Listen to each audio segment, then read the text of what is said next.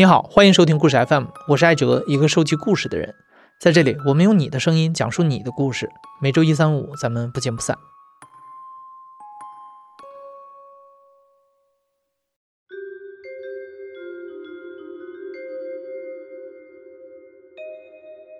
想象一下，如果有一天你的一个朋友突然带你去参加一个派对，你们推开门走进一个院子里，看到里面非常热闹，人们端着酒杯三三两两的站在一起，互相介绍、攀谈、聊天。但你回过头来发现，你的朋友没把你介绍给任何人，就跑到一边和相熟的人打招呼寒暄，完全忘了你的存在。你只能一个人拿起一杯饮料，孤零零的站在酒水台旁边，像是一个透明人。唯一有人跟你说话的时候，是他们来端饮料的时候，对你说“借过”。这个时候，你开始问自己：我为什么会出现在这里？我是不是不值得被别人注意到？最重要的是，带我来的那个朋友，他真的有把我当作是朋友吗？对今天的这个故事的讲述者丁糖来说，这样的自我怀疑存在了十一年，而把他带进这个场合的那个人，不是一个简单的朋友，而是她的丈夫。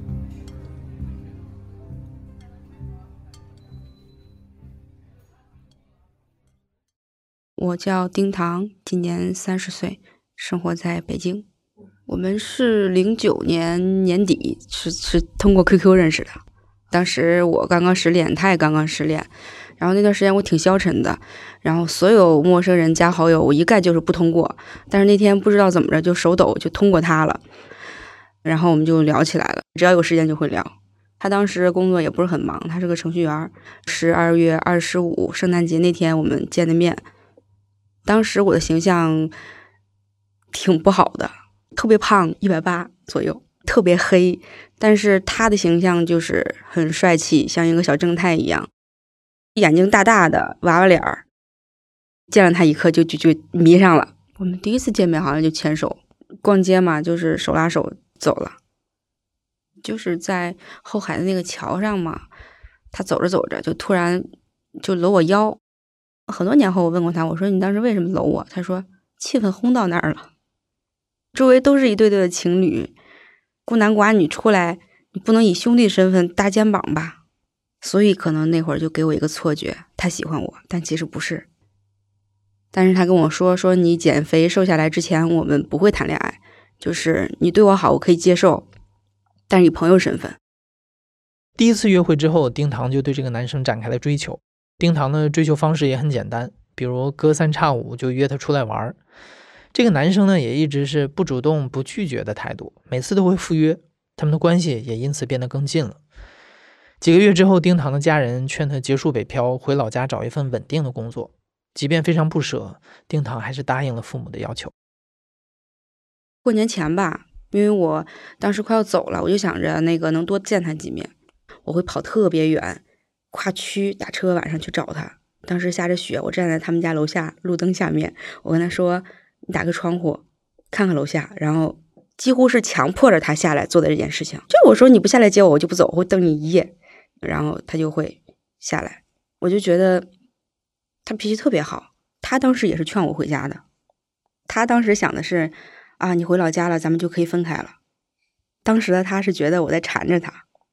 家里也是很反对我们在一起，给我介绍相亲什么的。他也鼓励我去见面，我见了，但是我真的是觉得任何人都比不上他，就是精神层面的。我觉得他的精神世界特别丰富，别人就是老家的那种，就是除了上班、下班、吃饭、喝酒，精神世界是非常匮乏的。但是他不是，他会看好多书，学好多东西，然后也教我一一起学。接触了一些老家的男生之后，丁糖对这个男生的爱慕就更深了。而这个时候，他们的相处模式也和普通情侣没什么区别。即便两个人是异地，他们也每天都保持着通话的状态。他们还会给对方取昵称，所以在丁糖心里，他们已经是男女朋友的关系了。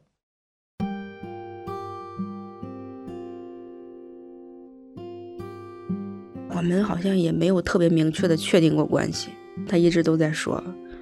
就是你不瘦下来，我们是不可能的。我们两个认识第一年过年的时候，因为是年底认识的，马上就过年了。他从他老家大年初一飞到我老家去找我过年去了。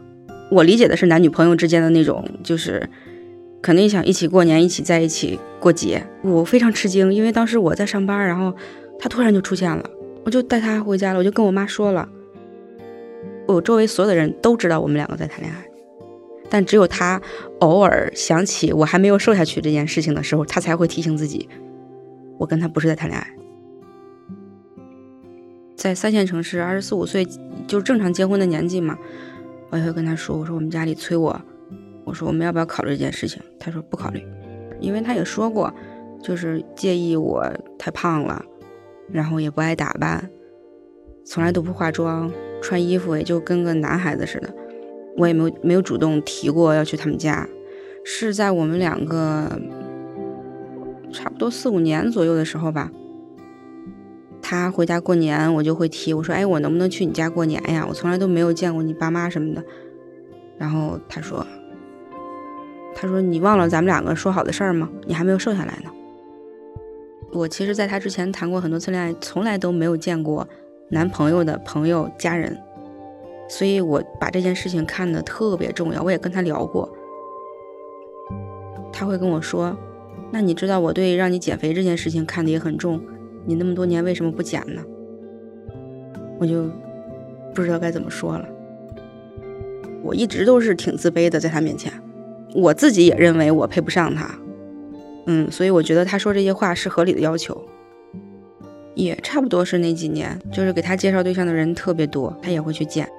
长期异地，所以我没有在他身边，他去见相亲对象过。基本上就是我在家的时候，他会跟我说某某某给我介绍个对象，我今天晚上会去吃个饭。没有理由不让他去，我不会跟他说啊，你别去，我现在瘦下来了。我没有，因为我那时候还是那么胖，所以我知道自己理亏，我不会提这种要求。那去就去呗。嗯，反正我记得是每次这样的时候，我都会哭很长时间。有一次他去相亲，然后我不高兴了，他就把手机关了，关了一天一夜没有开机。我那会儿叫外卖给他送家，然后让外卖小哥敲开门打电话，我说那个你能让他接个电话吗？然后他也接电话了，他说我就是不想跟你说话才关机的。他会不会还是不开机？我那一天叫了有七八个外卖，然后他就问我：“你有什么具体的事儿吗？你有事儿就说事儿，没事儿为什么要要打电话？就是闲聊的话，那就不打了。”我现在能想象到那会儿我的就是这这个心脏的位置就特别紧，特别难受那种感觉。那好像是唯一一次我们两个一天没有联系，就是他觉得一天多了我应该能冷静下来了，然后就开机就给我回电话。他就像没有发生一样，我也不能再提起来了，再提起来他又该，就是说过不去了是吗？就是过去了就过去了，我只能配合他。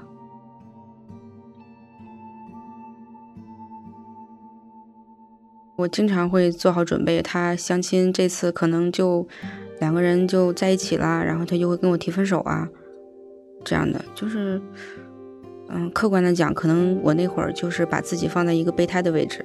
随时准备他走。这段关系充满了危机。一方面，丁糖极度自卑；另一方面，男友从来没和家人朋友提起过丁糖的存在。丁糖好像是一个隐形人。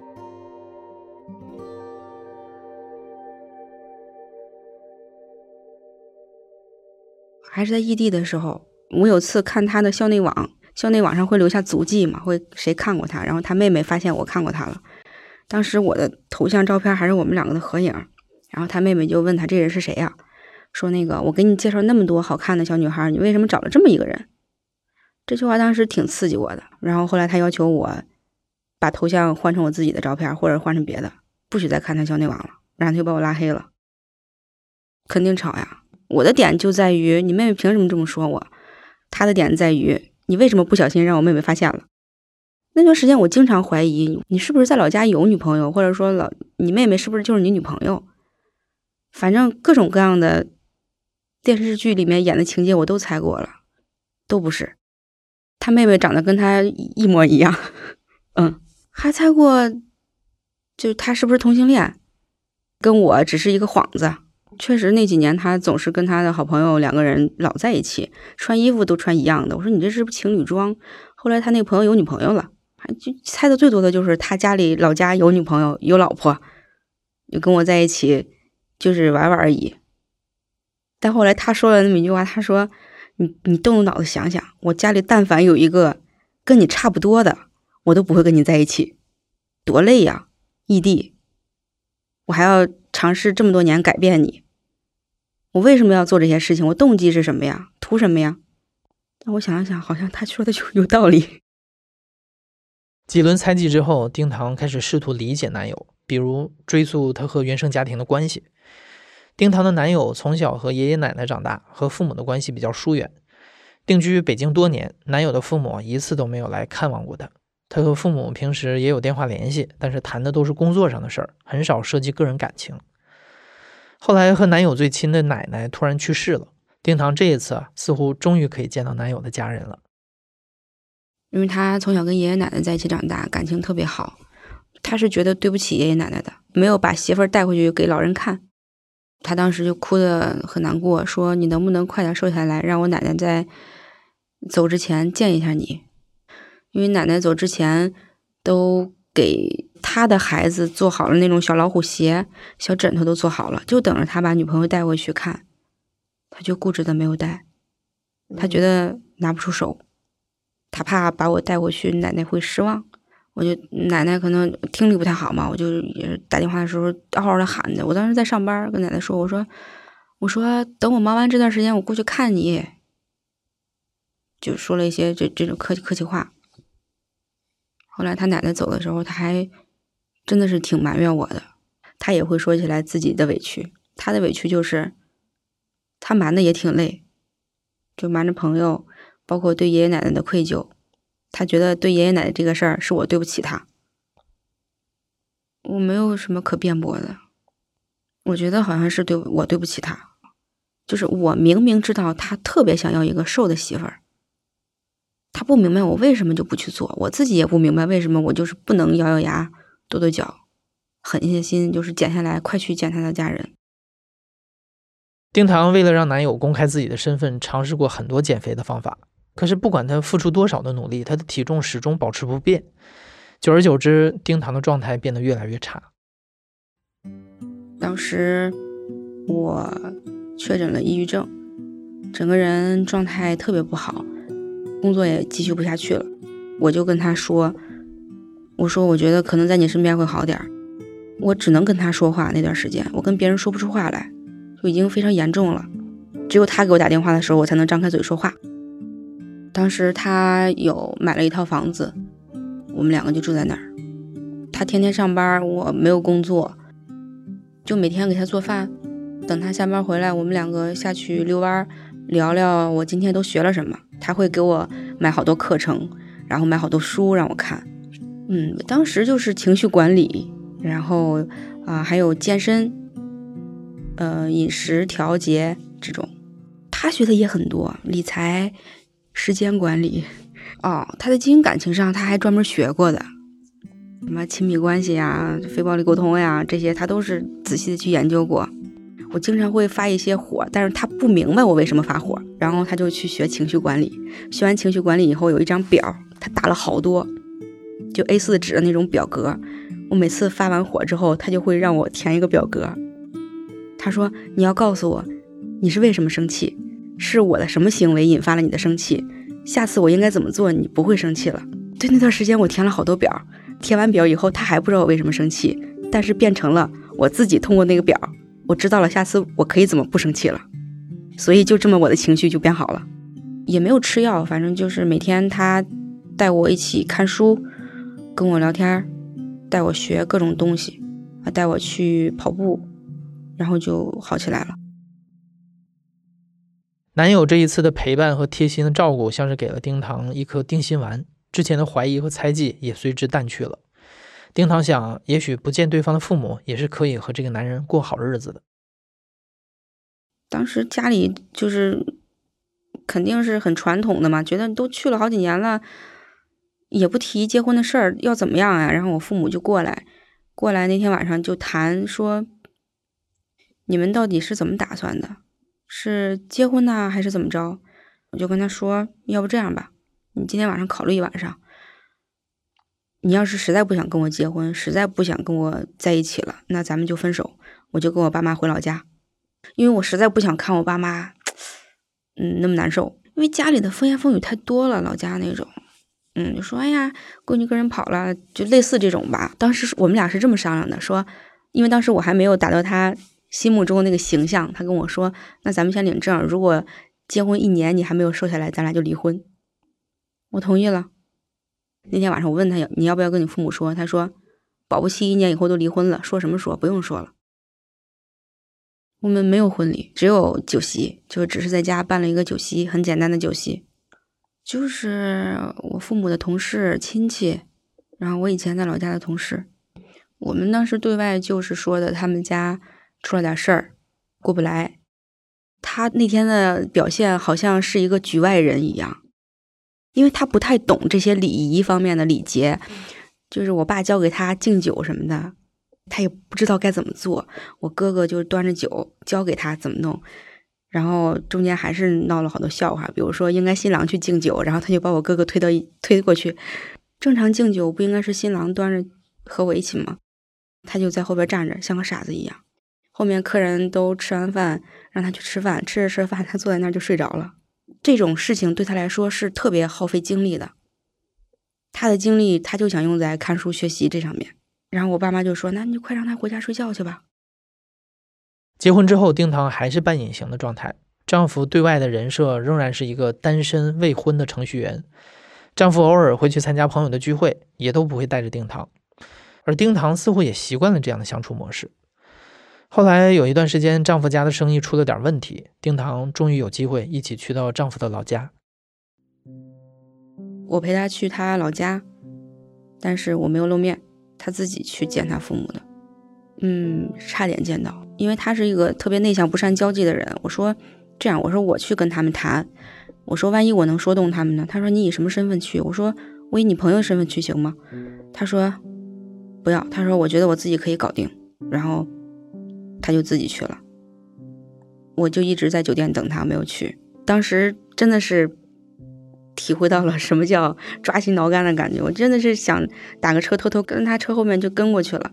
但是他跟我说，他说你最好不要挑战我的底线，然后我就没有去。自从我有他们老家的地址，有他父母的地址以后，我真的好多次都想。就是假装是一个游客或者什么的去见一下，就不公开自己的身份，我就去见一下。但是想了想，他可能知道了会特别生气，我就不想让他生气，就把自己压制住了，没有去。而且我们家人也是有好多次都是想过去看看、见个面什么的，但都被我劝住了，我觉得没有必要。我们就是经常会有精神层面的交流嘛，会说一些，就是，哎，呃，每年都会做年计划。我想今年的计划是啥呀？未来三五年的计划是啥？有一段时间我就会想，我难道一直要这样下去吗？等我以后有了孩子，我也要以这样的形象去参加孩子的家长会？就想想，就好像不太好。有一天，我在路边听到两个小男孩，上小学的小男孩。他们两个在争论一件事情，争论到说对方的妈妈，一个小男孩就说：“你看你妈那么胖，像个猪似的。”我当时一下就冒冷汗，我在想以后我的孩子会不会被别的小孩在学校里攻击这句话，所以我就想，我一定要给我未来的孩子一个光鲜亮丽的妈妈。这次就是拼命的运动，就是一天从早上七点睁眼开始就在健身房。一直到下午四五点，换各种不同的嘛，跳操，然后撸铁。我瘦下来的时候，他是非常惊喜的，因为我一直穿非常宽松的衣服。后来有一天，我穿着那种非常紧身的修修身的衣服出现在他面前，他说：“他说我都没注意你瘦了这么多呀。”他说：“你说你要早这样该多好。”我想引起他的注意，然后会买粉色的裙子，会就是做头发，然后做美甲。我慢慢的这样的时候，我问他：“你觉得我这样的形象怎么样？”他说：“还行吧。”就是非常淡淡的就说：“还好吧，都可以。”不会说：“哇，你突然变了。”没有。丁糖终于瘦下来了，可是丁糖的丈夫好像并没有打算带上全新的丁糖去见家人，围绕这个话题的争吵又开始了。前一段时间，我们因为这个事情也吵过一次特别严重的架。他中午跟我说的，说我晚上会跟那几个人一块吃个饭，然后我下午就开始在家化妆，然后试衣服。因为我觉得他跟我说，可能就是想晚上带我一起去吧。但是他那天晚上回来就放下东西就直接走了，没有带我去，全都是我自己的内心戏。我在想，哎，他怎么就没带我去呢？我现在也瘦了。然后我也学化妆了，我穿搭也可以了，没有那么土了，为什么还不带我去呢？内心戏特别多，然后自己越想越生气，就晚上他回来的时候跟他大吵一架。我就问他，我说为什么现在我都已经变得你自己也认可我了，为什么还不带我去？他就就是说嘛，说，呃，我都跟你在一起这么多年了，咱俩都结婚了，我怎么跟我朋友解释这件事情？我把他们当成最好的朋友，但是我有女朋友这件事情，包括我结婚这件事情，都瞒着他们，他们会怎么想？我懒得解释，索性就不见了吧。我如果不去想这个问题啊，我就是我觉得他特别爱我，然后我们生活也特别好，特别幸福。但是偶尔情绪低落的时候，想起这个问题来，就觉得，就是我努力了这么多年，为了跟他在一起，我改变变好，但是最后还是不被认可。那次我们吵架，我情感就大爆发，我哭，我就问他，我到底哪儿做的不好，你还不认可我？啊，哭的特别凶，他就一直就拍着我说：“真的，我不是不认可你，而是觉得没有必要去见他们，你只需要我认可就好了，就是咱们两个在一起过得好就可以了，没有必要去让别人也认可你。”他就觉得我内心不够强大，就就就说那一本书，他说你没有一个。独立完整的自尊体系，所以你才老是去渴求别人去认可你。他好像说的有那么一点道理，那起码能说服我。我反而想开了，我觉得不见也挺好的，就不会有婆媳冲突这件事情发生。他认为这件事情是需要有一个契机的，他实在想不出什么契机能让他带我去见父母。所以昨天我跟他提起来，我说你打算什么时候告诉你爸妈咱结婚了？我说你，你想象那个画面，什么时候就是我跟你父母或者跟你妹妹见面的时候，应该是一个什么样的场景？他说，可能一个人牵着一个孩子吧。等我们生完两个孩子以后，他说带孩子都都不一定见呢，到时候再说吧，就到时候再说吧。